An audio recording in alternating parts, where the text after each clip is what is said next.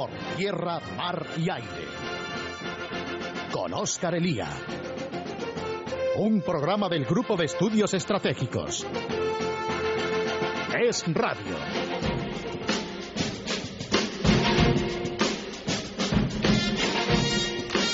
Muy buenas tardes, queridos oyentes. Hoy es domingo 14 de agosto de 2011. Soy Oscar Elía, somos el GES, esto es Radio y hoy les traemos nuevas propuestas y nuevas ideas de los analistas y colaboradores del Grupo de Estudios Estratégicos. Y hoy lo haremos con dos temas íntimamente relacionados, tanto entre sí como entre la vertiente exterior de España y la vertiente interior. Se trata del tema de la energía y del tema de la defensa. Respecto al tema de la energía, ¿qué les vamos a contar? Íntimamente relacionado con la seguridad nacional, íntimamente relacionado con las relaciones con nuestros aliados y con nuestros adversarios e incluso enemigos, e íntimamente relacionado además con la crisis galopante que nos afecta a los españoles y de la que veremos cómo conseguimos salir. Y para no seguir enrollándome con esta introducción y para dar tiempo a lo que nos interesa, que es escuchar a nuestros amigos y colaboradores, voy a saludar ya a mi invitado de hoy, al que ustedes ya conocen porque ha estado otras veces en este programa y porque es ya colaborador de esta casa de Libertad Digital. Manuel Fernández Ordóñez, lo primero, muchas gracias por estar con nosotros y bienvenido a este nuestro programa. Hola Oscar, buenas tardes y muchas gracias por la invitación. Bueno, eh, Manuel, eh, al que ustedes pueden leer tanto en Libertad Digital como en la página del GES, como en su propio, como en su propio blog, es uno de los grandes expertos en sistemas energéticos de nuestro país. Eh, bueno, yo no sé si tú tuvieses que hacer un diagnóstico de la situación actual de España, que es en materia de energía, que es con la que se encontrará el próximo gobierno que, que entre a gobernar en nuestro país, sea al final en, en marzo o en, en, noviembre o en marzo, yo no sé cómo definirías o qué diagnóstico harías de qué es con lo que se va a encontrar y qué es con lo que tendrá que trabajar el gobierno que venga previsiblemente del Partido Popular. Pues la, la situación energética de España yo la definiría eh, como delicada, tirando a grave. Porque por varios motivos. En primer lugar, porque tenemos una dependencia energética del exterior eh, muy elevada, eh, que pasa del 80 del 80% cuando la media de la Unión Europea está en torno al 50%. Entonces ahí tenemos un problema ya porque la energía que está en la base la base de nuestra sociedad, nuestra sociedad no puede hacer absolutamente nada sin la energía que consumimos, pues esa energía la compramos fuera ya, no la tenemos en el momento. Luego son otros los que determinan qué es lo que podemos y no podemos hacer y en qué medida lo podemos hacer porque son otros los que marcan el precio de, de nuestra energía. Entonces eso es un problema. A destacar, por ejemplo, la baja dependencia energética que la Unión Europea tiene, por ejemplo, el Reino Unido, que es de en torno al 25%, o la baja dependencia que tiene Francia, que está en torno al 50%, gracias a que tiene, por ejemplo, eh, un gran número de centrales nucleares que proporcionan eh, casi el 80% de su electricidad eh, de manera competitiva, económicamente y de manera totalmente respetuosa con el medio ambiente y segura. Esto significa que, entre otras cosas, en términos de producción ya empezamos de más abajo de los demás porque nos va a costar más producir los bienes con los que luego acudiremos a, al mercado o a los mercados y en segundo lugar, esto lo que implica es eh, bueno, la inseguridad y la dependencia, lo has comentado tú, de, otros países a la hora de, incluso a la hora de, de, entablar relaciones con ellos que no estén limitados al tema, al tema de la energía. Eh, bueno, con este diagnóstico, eh, ¿cuáles son las medidas que a tu juicio, vamos a ver si vamos desgranando alguna, podemos ir, mm, podemos ir tomando a partir de ahora para colocar a España en el lugar eh, que le corresponde, en el lugar que queremos que, tenga dentro del orden internacional y, y, que todos deseamos que de una vez, iba a decir de una puñetera vez, pero no, no me atreví a decirlo, eh, salgamos de este, de este marasmo internacional en el que nos encontramos metidos. Pues la verdad es que sugerencias eh, hay, hay, hay, muchas, porque cuando una cosa está eh, tan mal, pues a uno se le ocurren muchas cosas, ¿no? Que podrían hacer para, para mejorarlo, aunque fuera ligeramente, cada una de ellas. Si quieres podemos ir eh, bloque a bloque y podemos empezar, por ejemplo, por el petróleo, sí. para luego seguir por el gas y acabar por la electricidad, si queremos. Petróleo. El petróleo, pues eh, en contra de lo que mucha gente dice, eh, que parece que, que, la alternativa al petróleo es una realidad, se habla mucho del coche eléctrico, etcétera. Eh, la verdad es que no hay alternativa real al petróleo, no la hay y no la va a haber en muchos años. Y esto hay que asumirlo y hay que tenerlo presente. Y hay que planificar las políticas energéticas teniendo esto en mente claramente y no eh, vivir en la utopía ni creer en panaceas, ¿verdad? La Agencia Internacional de la Energía eh, establece claramente en sus eh, previsiones a, a, los próximos 50 años que las principales fuentes energéticas del mundo en los próximos 50 años van a seguir siendo los combustibles fósiles. Y no hay vuelta atrás. No van a ser energías renovables y no va a ser otra cosa. Van a ser combustibles fósiles. Esto es carbón, gas y petróleo. Son, esto es con lo que hay que contar y con lo que tenemos que contar. Claro, efectivamente. Esto es con lo que hay que contar. Eh, a nadie se, se le puede pasar por la cabeza que los próximos 20 años o 30 años vayamos a hacer una transición total, eh, por ejemplo, en el sector transportes, del petróleo a cualquier otra fuente energética. Es decir, en España hay 35 millones de coches. Si alguien espera que dentro de 10 años vayamos a enchufar 35 millones de coches al enchufe de casa, pues no vive en la realidad. Es algo que a Gallardón se le ocurra construir una flota de, de surtidores eléctricos, pero esa es otra cuestión. Puede ser, puede ser. Entonces, por ejemplo, el petróleo. Eh, una primera sugerencia para el gobierno que entre eh, sería incentivar mm, el transporte por ferrocarril. Claro, efectivamente esto no es una medida que vaya a hacerse del domingo para el lunes es una cosa que requiere inversiones, es una cosa que requiere un medio plazo, es una cosa que requiere eh, años. Pero es una cosa absolutamente necesaria que se ha olvidado en las últimas décadas en este país y nos encontramos como nos encontramos. Solo por dar un dato, del transporte de mercancías en España, únicamente el 4% se hace por tren. Únicamente el 4%, cuando en Alemania es el 22% y en Estados Unidos el 41%. Por dar una idea, eh, cada día los Pirineos, nuestra frontera con Francia, la cruzan más o menos 20.000 camiones y solo 400 vagones de tren. Entonces, eso es un problema. Eso es un problema porque los camiones funcionan con petróleo, el tren no. Puede funcionar de manera eh, con la red eléctrica. Otra cosa será cómo generamos la electricidad. Claro, si la generamos a, partir de combustibles eh, fósiles, Estamos en la misma. pues, hombre, habremos arreglado algo porque los motores eléctricos tienen mucha más eficiencia que un motor de combustión, pero estamos en las mismas, efectivamente. Potenciar eh, el transporte eh, ferroviario de mercancías, sobre es todo. Es curioso esto que dices porque, vamos, en, este, en los, en los anteriores programas hemos hablado de inmigración, hemos hablado de terrorismo las medidas que un país necesita eh, en todos estos campos que son, digámoslo así, estructurales, que exigen grandes consensos nacionales, que se suele decir, claro, eh, estamos hablando de, aspectos en los que en España mm, ha habido grandes vaivenes y ha habido una enorme improvisación y un enorme eh, corto plazo. ¿no? Me da la sensación de que es que en energía no nos hemos parado a pensar en qué vamos a hacer dentro de 20 años. Efectivamente, ha habido una falta de previsión total. Por ejemplo, el transporte de mercancías en tren ha caído eh, un 60%, no, un 60% no, pero ha caído eh, un número muy grande, un porcentaje muy grande en los últimos 10 años. Y, no se entiende, la verdad. Eh, sí, sí, un 60% fue la caída. y, no se entiende por qué. ¿Por qué?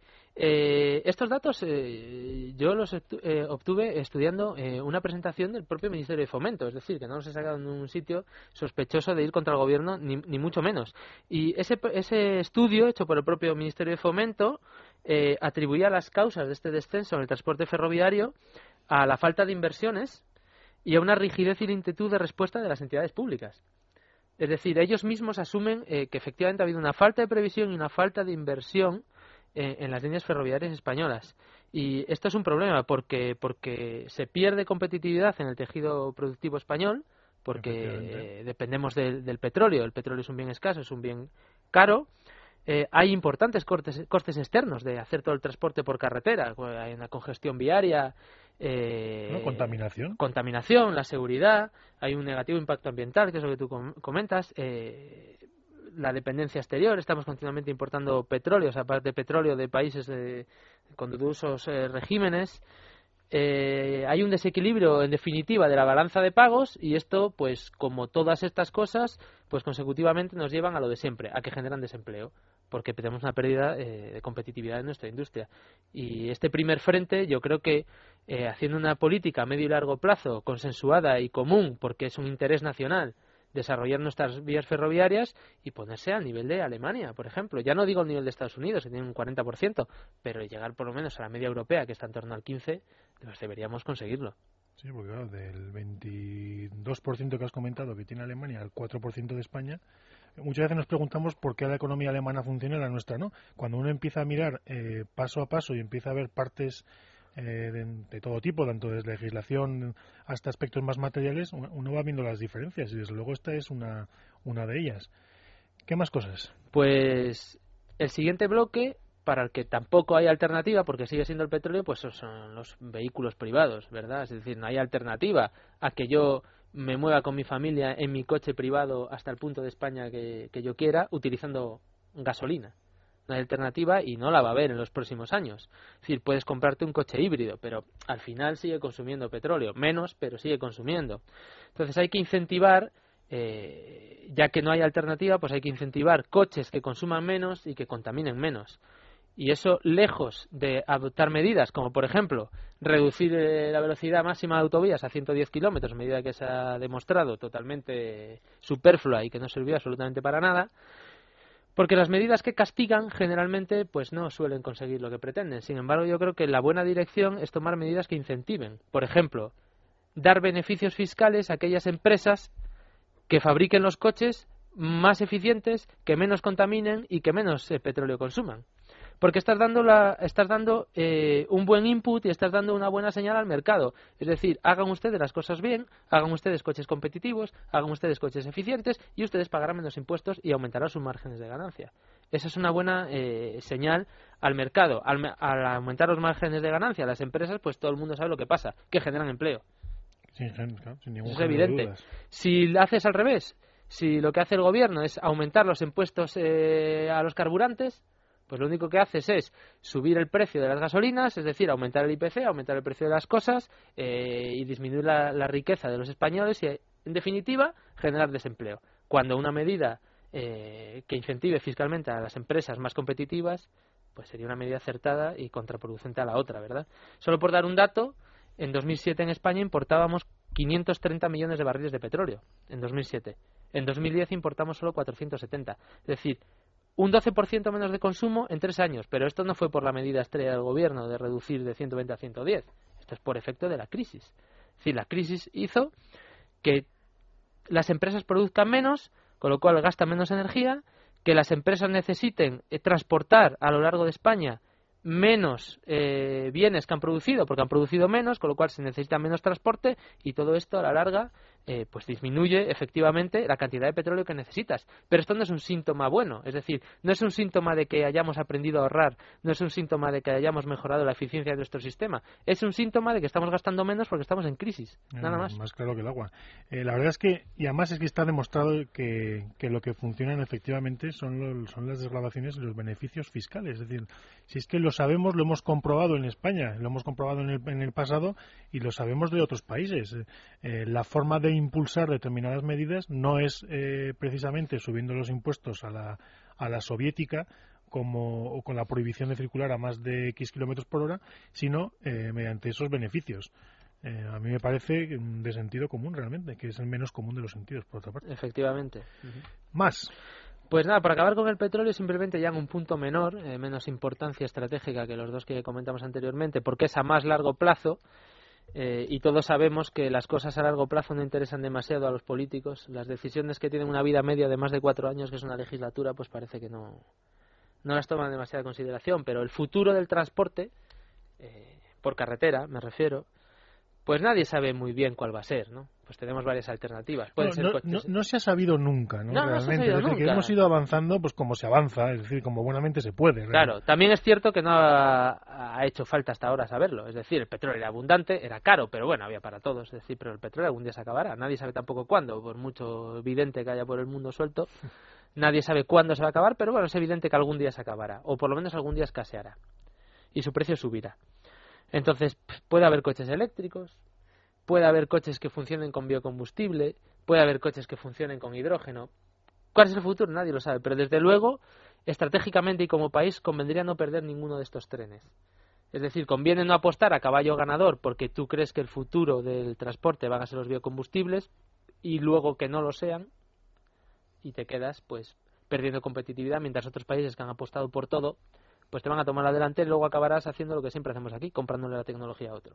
No, hemos comentado una vez, soluciones mágicas en el tema de energía no las hay. No, no las hay, efectivamente, no las hay. Entonces, en el tema del hidrógeno, que yo creo que desde luego va a jugar un papel fundamental en el futuro, pues conviene no perder el tren y el tren del hidrógeno pasa pues por los reactores nucleares de cuarta generación, que serán la forma más eficiente de generar hidrógeno y ese tren España ya decidió perderlo porque decidió no subirse a él cuando cuando se hizo el foro internacional de generación cuarta de los reactores de nueva generación que habrá eh, en un futuro a medio plazo. Tren en el que se subieron Estados Unidos Francia Canadá eh, el Reino Unido Corea Sudáfrica incluso Argentina y Brasil. Estamos hablando uno, de los países eh, punteros y más importantes y dos, de los países que aspiran a, integrarse en ese grupo. Efectivamente, pues España decidió borrarse automáticamente eh, de ese tren. Yo no sé si por cuestiones ideológicas, pero una vez más, e independientemente de que tú ideológicamente estés a favor o en contra de la energía nuclear, tú como político deberías mirar por el interés general y el bien de tu país y si el bien de tu país es desarrollar en el futuro hidrógeno barato, pues tienes que estar ahí. Y si ese hidrógeno barato se va a desarrollar con energía nuclear, pues tienes que estar ahí, independientemente de que tú decidas poner o no poner eh, centrales nucleares en España. Tú tienes que conocer la tecnología y ser capaz de desarrollar la tecnología, si no, no vas a ser competitivo nunca. Nunca. Y España decidió borrarse del tren de la generación cuarta y yo creo que ha sido un error estratégico grave. Pero bueno, nunca es tarde para volver si nos lo proponemos. No, desde luego. Eh, veremos porque efectivamente es muy significativo lo que comentas. Es decir, has comentado dos grupos de países, aquellos que aspiran a mantener el liderazgo en el siglo XXI y, a, quienes que, y aquellos que aspiran a compartirlo o a entrar allí. A mí, se me queda el nombre de Brasil, por ejemplo. O sea que... Más cosas. Por pasar al sector eh, gasístico, que vivió un enorme auge en estos años pasados, en los últimos 15 años, 10 años en, España, eh, porque la electricidad generada con gas, con, gas natural, en nuestro país, pues es la que más ha crecido en los últimos años, más incluso que la energía eólica, paradójicamente por diversos motivos. Uno de ellos precisamente ha sido para dar respaldo a esas energías renovables que son intermitentes. Por ejemplo, si tú instalas eh, energía eólica, eh, el día que el viento no sople, pues tú necesitas una energía de respaldo que funcione cuando el viento no sopla. Y en España se decidió eh, instalar gas natural para hacer de respaldo a esas energías renovables intermitentes. Este desarrollo, esta instalación masiva de gas en nuestro país, pues ha llevado eh, paulatinamente a tener unas instalaciones muy muy potentes, unas instalaciones muy buenas gasísticas en España, con centros de regasificación en diversos puertos en España, con, instalaciones para almacenamiento de gas. Somos un país puntero en tecnología gasística, en Europa y, y en todo el mundo, en realidad. Entonces yo creo que esa, esa, esa tecnología y, esa posición de privilegio tecnológico que tenemos respecto al gas, pues hay que aprovecharla de alguna manera. no puede dejarse eh, morir. Entonces, por ejemplo, aprovechando que ahora son dos los gasoductos que nos conectan con Argelia, ya no solo el gasoducto del Magreb, sino el de Medgas que se abrió hace unos pocos meses, pues España podría convertirse de algún modo en una de las puertas adicionales al gas en Europa como, como alternativa al gas ruso, que es prácticamente la única fuente de gas eh, que entra a Europa, sobre todo al norte de Europa. El problema que tenemos en este momento en España con el gas es que, es que nosotros para llegar a Europa pues tenemos que hacerlo eh, a través de un gasoducto que debe entrar en Francia, sea como sea. Y Francia pues no es, eh, no es muy de apoyarnos a nosotros en casi nada y en esto del gas tampoco. Entonces yo creo que el gobierno que entre debe hacer un esfuerzo diplomático serio, serio en este, en este aspecto con Francia y, que nos dejen de una vez pues poner un gasoducto que, nos permita vender el gas argelino y nosotros ser intermediarios de ese gas en Europa, porque si no nos van a comer las lentejas los italianos. En el caso francés, además, eh, lo hemos comentado aquí en bastantes ocasiones, eh, en política exterior, en relaciones internacionales, lo que funcionan son las cosas claras, la firmeza y que tus aliados y tus adversarios eh, sepan a qué atenerse y sepan exactamente eh, que eres fiable tanto en tus, en tus, exigencias como en tus deberes. En el caso de Francia, la, la política exterior española con Francia, cuando, mejor ha ido, ha sido precisamente hasta el año 2004, que es cuando España eh, tenía una posición firme en defensa de sus intereses, mm, reconocida y reconocida por todo el mundo. Y algo parecido ocurría también con Marruecos y con Argelia, porque la siguiente pata de esta, de esta política que comentas es recuperar eh, las relaciones con Argelia, que con el giro pro-marroquí de los últimos años por parte de, por parte de Zapatero en buena medida se ha perdido y es uno de los aspectos que también desde el punto de vista de la energía conviene conviene recuperar. Efectivamente, eh, la gente debe saber que nosotros importamos el 35% del gas que consumimos viene de Argelia. Bien es cierto que hasta ahora solo teníamos un gasoducto que nos comunicaba con Argelia, que cruzaba el estrecho de Gibraltar y pasaba por Marruecos, el gasoducto del Magreb, y era nuestra única vía de comunicación y por ahí llegaba el 15% del gas que proveniente de Argelia y otro 20% pues venía en barcos, en barcos metaneros, era gas, gas natural licuado, metano licuado y fue a partir del cual nosotros desarrollamos todas esas infraestructuras que antes mencionaba.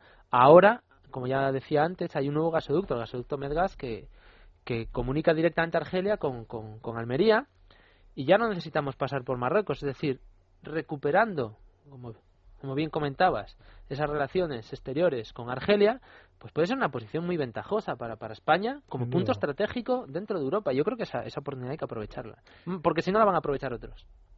Sí, más claro que el agua, más.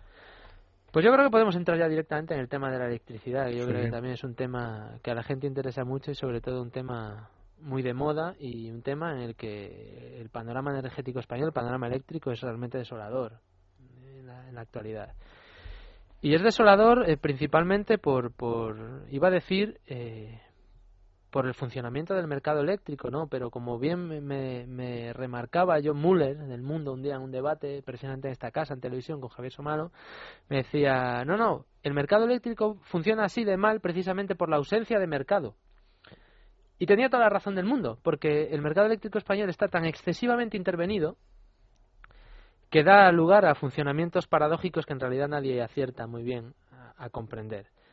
Eh, por ejemplo, nadie acierta muy bien a comprender por qué en este país se ha optado por subvencionar desorbitadamente un cierto tipo de tecnologías que no estaban en su madurez tecnológica, ni mucho menos eh, para decidir instalar ese tipo de energías masivamente y querer incluso, utópicamente y de manera completamente irrealista, basar el sistema eléctrico español en ese tipo de tecnologías. Y me estoy refiriendo, por supuesto, a las energías renovables y, en particular, a la energía solar fotovoltaica. Porque se subvencionó muy fuertemente este tipo de energías. Y yo puedo entender una subvención que sea de unos pocos por ciento sobre el precio del mercado, es decir, un incentivo a la instalación. Lo que nadie puede entender, en su sano juicio, y menos si sabe de economía, es que se subvencionen unas tecnologías al 600% por encima del precio del mercado. Y más coincidiendo esto con el pinchazo de la burbuja inmobiliaria, que, provocó que todos los grandes capitales eh, de, las, eh, de las constructoras y de las inmobiliarias y los bancos, pues gravitaran y sacaran los capitales del sector inmobiliario para meterlos en las energías renovables. Y así se creó pues esa burbuja de la solar fotovoltaica que todos conocemos, que afortunadamente ya se pinchó, pero que seguiremos los españoles pagando por lo menos hasta el año 2035 si nadie lo remedia antes porque las subvenciones del 575% sobre el precio del mercado se otorgaron en el año 2004 por ley, como en un real decreto, con un plazo de validez de 25 años. Es decir, el que haya puesto un panel solar en, en 2004 va a estar cobrando subvenciones hasta el año 2029, a un precio de casi el 600% sobre el precio del mercado. Entonces, yo no sé quién en su sano juicio se le ocurrió hacer este tipo de cosas, pero la realidad es que se hicieron y si nadie pone remedio, pues pagaremos cientos de miles de millones de euros en primas a la producción de este tipo de energías, que en particular la solar fotovoltaica genera el 3% de la electricidad de España. Y se lleva del orden de 2.500 millones de euros al año en subvenciones. Así nos cuesta luego la luz cuando encendemos la luz de casa. Efectivamente, y encima todo esto eh, se aderezó con el truco de las subvenciones a las renovables no meterlas en la tarifa eléctrica. Con lo cual, en realidad, la luz no sube, porque la luz podía permitirse que no subiera, pero todo esto iba a engordar el déficit de tarifa que aún no hemos pagado y que pagaremos pues durante muchos años. Yo creo que hasta mis nietos van a pagar el déficit de tarifa. Y luego iban diciendo por ahí que es que la luz no sube con las energías renovables. No, la luz no. pero las subvenciones que van por detrás y no van en la tarifa de la luz, alguien las tiene que pagar y ese alguien no va a ser este gobierno, desde luego. Sin ninguna duda. En un minuto antes de la publicidad, coméntanos otra cosa y luego continuamos antes de hablar de defensa. Pues básicamente todo esto que yo mencionaba lleva por detrás pues un aire de un espíritu común que viene a ser algo así como establecer un marco regulatorio estable, que todo el mundo sepa las reglas del juego antes de empezar a invertir en el mercado eléctrico y en el sistema energético español y que no se cambien las reglas a mitad del partido y que no pasen cosas tipo la moratoria nuclear del año 84 del gobierno de Felipe González, pues que todavía estamos pagando los españoles y vamos a seguir pagando, que no pasen cosas como la preferencia de despacho de las energías renovables que está haciendo que las centrales de gas que se han instalado en los últimos años pues estén funcionando muchísimas menos horas de las que deberían estar funcionando y que no esté claro que esa gente que haya hecho inversiones vaya a recuperar sus capitales y todo este tipo de intervencionismos artificiales en el Estado que hace que a los españoles, en definitiva, pues nos cueste el dinero. En buena medida, además, motivados por, por la ideología que es uno de los grandes problemas a la hora de hacer política. Vamos a hacer una pequeña pausa para las noticias y volvemos enseguida, amigos.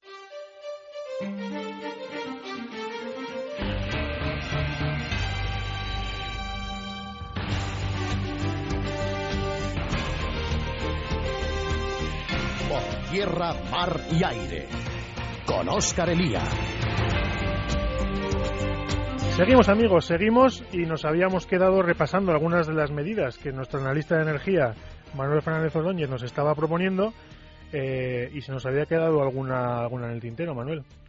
Sí, habíamos quedado diciendo lo del marco regulatorio estable, es decir, establecer unas reglas del juego, como comentábamos, y que no se cambien. Es decir, debe evitarse que el gobierno, no este, sino cualquiera, cualquier gobierno que nos gobierne, manipule y altere los sectores energéticos con fines electoralistas. Porque al final los que pagamos somos todos nosotros.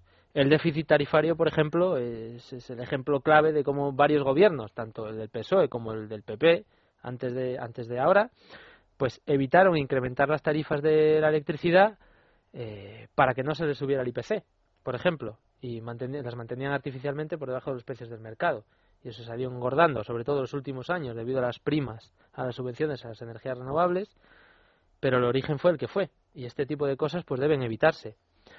Eh, pues habría que establecer un calendario de retirada de primas a las energías renovables. Sin duda. Es decir, primero porque nos están costando una millonada que no tenemos por qué pagar los españoles, y segundo, porque si es cierto, como ya se comenta por ahí, que la energía eólica ya es competitiva a precios de mercado, pues si es competitiva, quiten ustedes la prima. Es decir, si es competitiva, la prima es un timo, por definición. Y si no lo es, pues no lo es, pero aclárense y díganlo y establezcan unos calendarios de, retirada de primas. Porque la retirada de primas, aparte de beneficiarnos a todos nosotros y de disminuir el déficit de tarifa que pagaremos todos, eh, contendrá la inflación y además favorecerá la innovación y la competencia en el sector renovable. Todo el mundo sabe que no se innova en un sector que está fuertemente primado. Eso va contra todas las leyes del mercado. Y si algo de hacerse con las energías renovables es fomentar eh, la I más de más en energías renovables. Solo el año pasado los españoles pagamos 7.092 millones de euros en subvenciones al régimen especial. Eh, una gran parte de esos 7.000 millones fueron a las energías renovables, pero solo una ínfima parte de ese dinero se dedicó a investigación en energías renovables. Es decir, pues dediquen más dinero a investigación. El centro de investigación en energías por excelencia en España es el CIEMA, está en Madrid. El CIEMA se le recostó el presupuesto pues más de un 30% tiene un presupuesto que no llega a los 100 millones de euros, cuando se pagan 7.000 de subvenciones a, las energías bueno, a régimen especial. Prácticamente eliminarlo. Sí, bueno, con 100 millones de euros pues viven, no sé cuánta gente trabaja en el CIMAT, pero tal vez del orden de 800 personas. Es decir, es ridículo, es ridícula esta política energética, en definitiva. Y ya por último, pues que deje de perseguirse a la energía nuclear. Ya no digo que se defienda, no la defienda usted si no quiere, pero por favor dejemos de perseguirla, que es una energía que lleva 40 años produciendo electricidad en España de manera estable, de manera segura, que nunca ha habido un accidente nuclear en España en el que haya habido que lamentar víctima mortal ninguna en 40 años. Lleva produciendo energía de manera estable, respetuosa con el medio ambiente, es una energía climáticamente limpia y se la persigue eh, indiscriminadamente, día y noche, sobre todo ideológicamente y por parte de este gobierno. Y el cierre de Garoña no es más que un ejemplo más de, esta política de persecución que es simple y llanamente ideológica.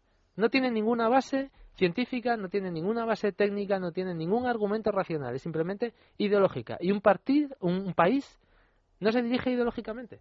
Debería eh, dirigirse eh, con raciocinio y no con posturas ideológicas profundamente irracionales. Pues efectivamente, eh, digamos que es que hay una relación directa entre países que utilizan eh, con normalidad y con naturalidad la energía nuclear y, países que son las grandes potencias económicas, políticas y militares de la Tierra.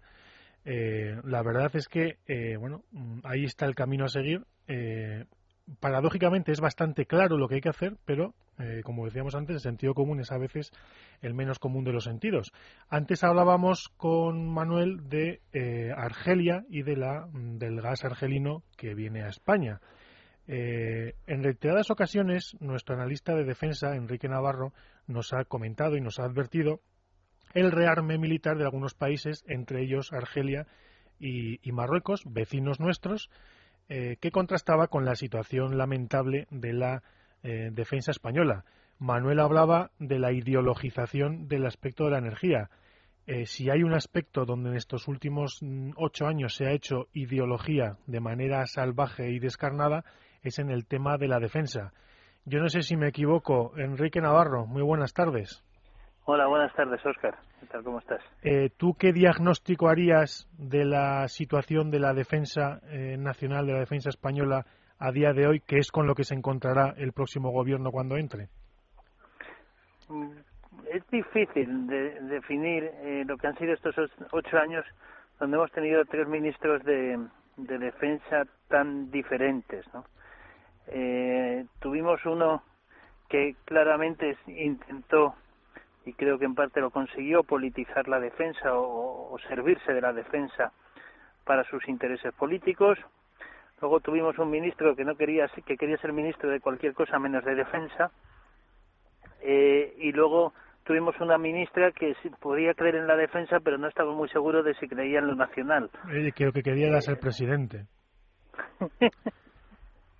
Entonces, eh, pues yo creo que han sido ocho años realmente nefastos para no, no no no a mí no me gusta hablar de decir para la defensa sino han sido ocho años nefastos para lo que es la política de seguridad y nuestra política exterior. Eh, se ha vaciado de recursos se ha intentado limitar sus capacidades se ha seguido con una clara política de no entender lo militar y de continuar viendo lo militar como como una amenaza a, los propósitos políticos y bueno, ahora somos, después de ocho años, somos un país con menos recursos, un país menos respetado internacionalmente y un país que, que tiene en cuestión a lo que en cualquier situación, en cualquier país se considera un pilar fundamental de su existencia como país, que son sus Fuerzas Armadas, ¿no?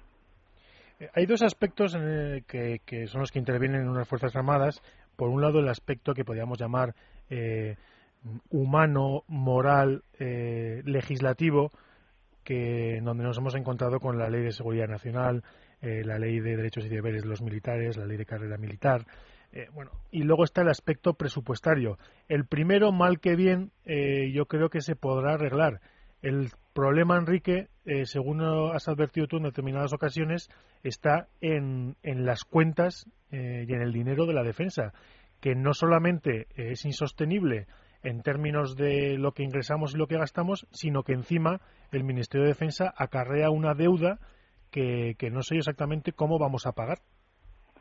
Bueno, una, yo creo que una de las grandes sorpresas que, que nos encontraremos cuando, si es que es el caso, el Partido Popular llega al gobierno, es eh, lo que llamamos las deudas eh, digamos, escondidas, ¿no? Eh, que son todas aquellas deudas que tienen muchas empresas estatales con la administración en, función de muchos convenios que se firmaron y para oh sorpresa de todos resulta que el Ministerio de Defensa tiene una deuda con sus proveedores que se dice pronto una deuda con sus proveedores de 26.000 millones de euros.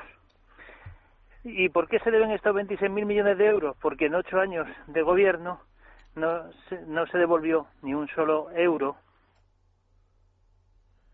Enrique. Euro los proveedores. sino que además, perdón. Sí, sí, sí, sí. Sino que además resulta que cada año que no se paga, pues los intereses y la inflación siguen subiendo. Con lo cual nos encontramos ahora con un Ministerio de Defensa que le debe a sus empresas proveedoras 26.000 millones, que solamente para dar una idea de qué supone, fijémonos en dos datos. Uno, el presupuesto actual de modernización para las Fuerzas Armadas del total es inferior a 500 millones de euros. Esto significa que necesitamos los próximos 52 años el 100% del presupuesto dedicado a pagar la deuda, sin contar los intereses que todavía están por pagar. O sea, es una situación en la cual el Ministerio de Defensa debería cerrar mañana y dedicar los próximos 70 años de presupuesto a pagar la deuda. Bueno, sí, sí. El, sí, Enrique, sí. El total de la industria española de defensa factura del orden de los 2.000 millones de euros, 3.000 millones de euros al año. Luego, por tanto, la deuda supone casi ocho veces el producto de toda la industria de defensa en un año. Eh, creo que esos dos datos dan una idea muy significativa de que la defensa en España está en quiebra y no solamente desde el punto de vista teórico-filosófico, sino desde el punto de vista económico-empresarial y que obviamente eh, sin medidas realmente drásticas y sin una conciencia del problema, pues realmente tenemos una situación eh, muy lamentable y con muy difícil solución. Enrique, y puesto que no podemos cerrar cerrar el ministerio para dedicarnos a pagar las deudas, eh, ¿cuáles son las medidas, a tu juicio, fundamentales que habría que, que habría que, mm, que poner en marcha para salvar las Fuerzas Armadas y salvaguardar nuestra seguridad y defensa? Bueno, primero teniendo en cuenta que, que algunos candidatos podrían considerar una opción cerrar el Ministerio de Defensa, o sea que no la descartemos, eh, hay otra forma de cerrar el Ministerio de Defensa que es dedicarse a pagar sueldos y salarios del personal sin darles entrenamiento, sin darles formación, sin darles medios y tenerlos ocupados para evitar al menos un impacto en el empleo. Eh, eh, obviamente, entre la opción de, tener, de cerrar el ministerio y tener al ministerio sin recursos, es preferible la primera a la segunda.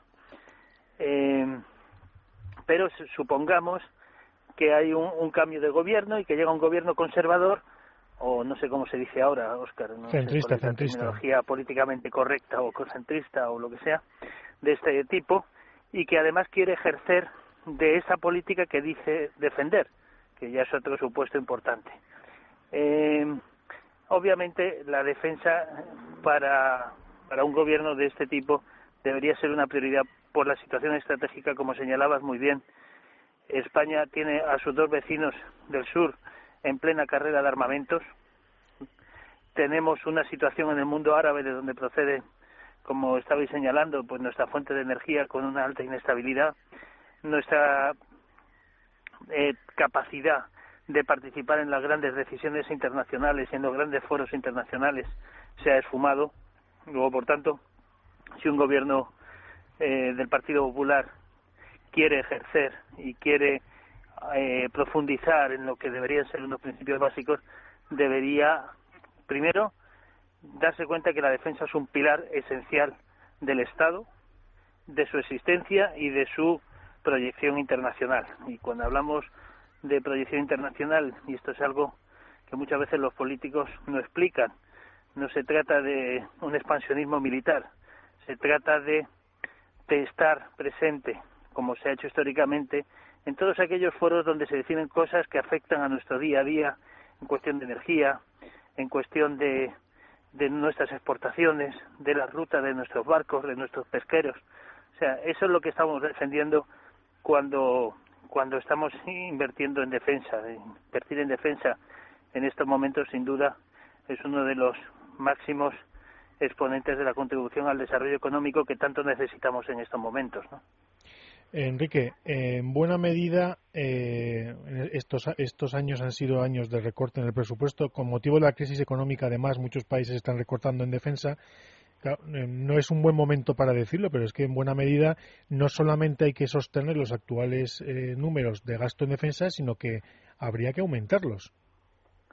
Bueno, es que primero tenemos que darnos cuenta que el gobierno socialista empezó a rebajar el gasto en defensa cuando estábamos todavía a punto de adelantar a Francia por la izquierda o por la derecha o por los dos lados.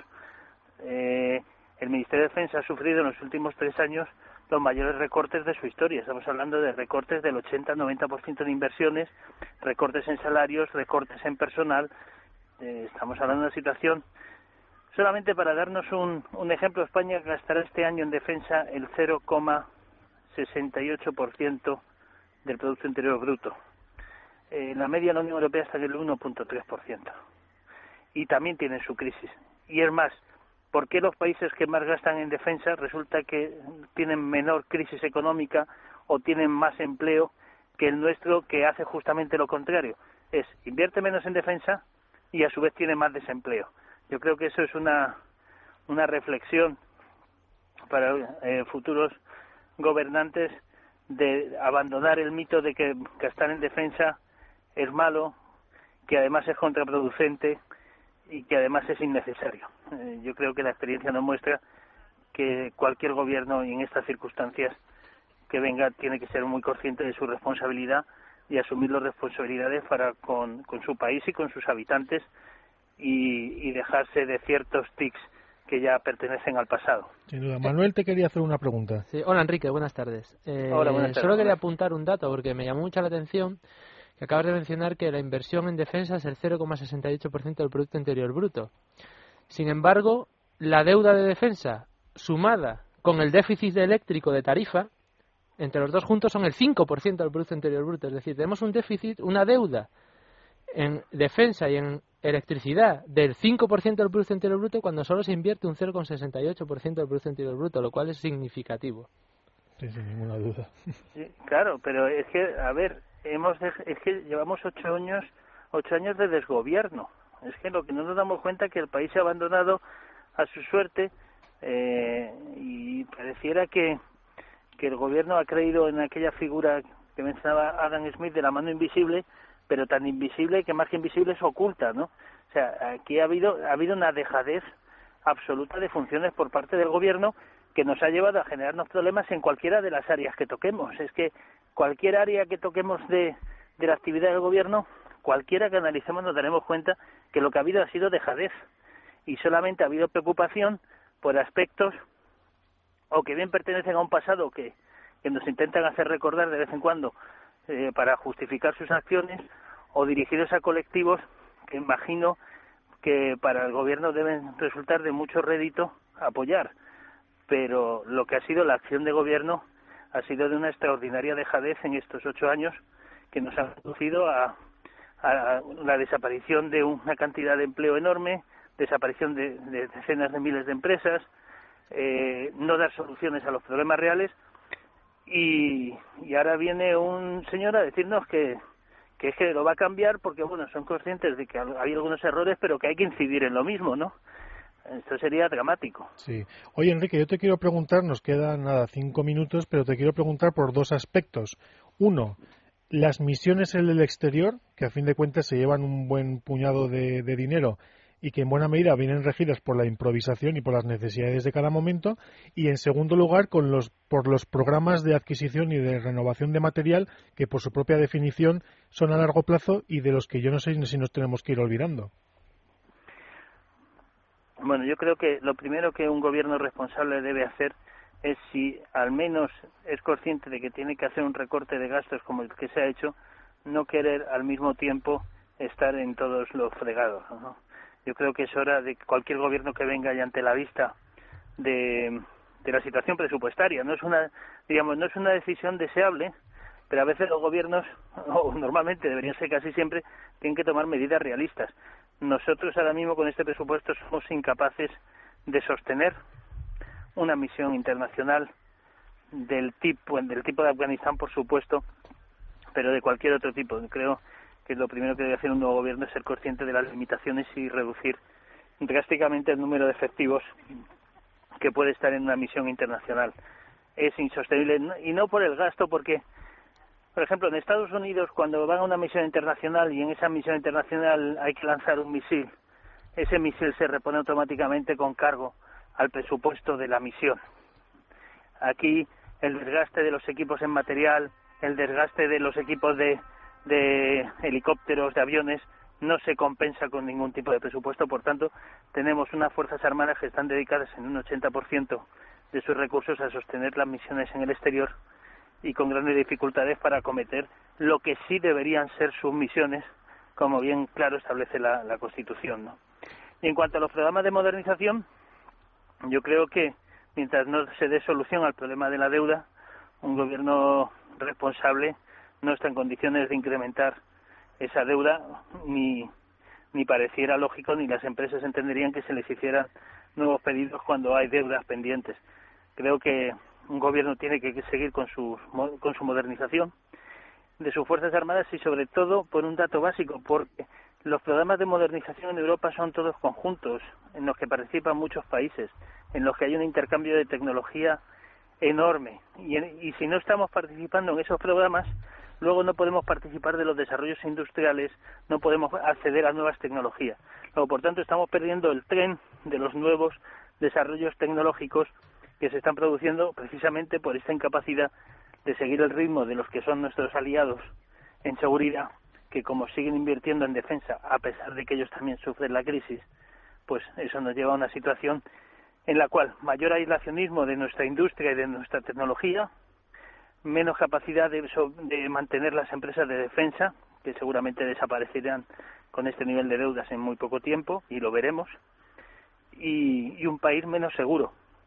Espero que un nuevo gobierno sea consciente de lo que nos estamos jugando y no frivolice con, con el tema de la defensa o que basado en el poco rédito electoral que parece tener invertir en defensa decida dar satisfacción a otros colectivos y no preocuparse en este caso de lo que sí parece esencial que es necesitamos invertir más en defensa, necesitamos que nuestras Fuerzas Armadas recuperen su moral y, y, los principios que la hacen fuerte y eso es lo que el nuevo gobierno debería centrar su acción en los próximos cuatro años a pesar de las dificultades y de, y de que tendrá que adoptar muchas medidas de reorganización, de reestructuración, de eficiencia que están por hacer, pero sin olvidar los principios básicos de lo que debería esperarse en un gobierno de centro, centro derecha o conservador o liberal. Pues Enrique, la verdad es que entre Manuel, tú que me has comentado que vamos a estar pagando eh, las subvenciones a renovables hasta el año 2030 y pico, y Enrique Navarro que nos comenta que mm, la única forma de pagar las deudas del Ministerio de Defensa sería cerrarlo y estaríamos hasta el año 2070 y pico pagando lo que debemos, pues eh, la verdad es que me habéis dado el programa de hoy. Yo no sé si, si la próxima semana eh, estaremos más optimistas. Enrique, sobre todo, eh, darte las gracias porque además estás, estás de viaje. Efectivamente, en las dos ideas hay que levantar la moral de nuestras tropas y acabar con estos años de, experimentos ideológicos en el Ministerio y, sobre todo, hay que decidir una vez por todas subir los presupuestos de defensa, entre otras cosas, para hacer sostenible la defensa y nuestra seguridad. Enrique, como siempre, muchísimas gracias por estar con nosotros y buenas tardes. Muchas gracias a vosotros y que paséis buenos días de descanso. Y Manuel, como siempre, muchas gracias por estar con nosotros. En fin, te has quedado sin palabras. Sí, simplemente puntualizar que el, el, programa te lo ha dado los que nos desgobiernan. Es decir, nosotros solo te ponemos los números encima de la mesa, y yo sé que mucha gente prefiere no mirar los números, pero los científicos es lo que tenemos, que vivimos de los números. Pues ya lo ven. Eso es un problema además de determinación y de voluntad y de principios morales. Es decir, eh, si queremos o no queremos ser un país grande, un país decente, y si queremos poner los medios eh, para serlo. Y además los españoles, yo siempre estoy convencido, eh, son capaces de reconocer las necesidades y son capaces de apoyarlas y de, y de, ponerse, de ponerse a empujar. No tenemos tiempo para más. Con mi agradecimiento para Manuel Fernández Ordóñez, para Enrique Navarro y para Marta Pérez, que ha estado como siempre durante toda la hora guiándonos en este programa.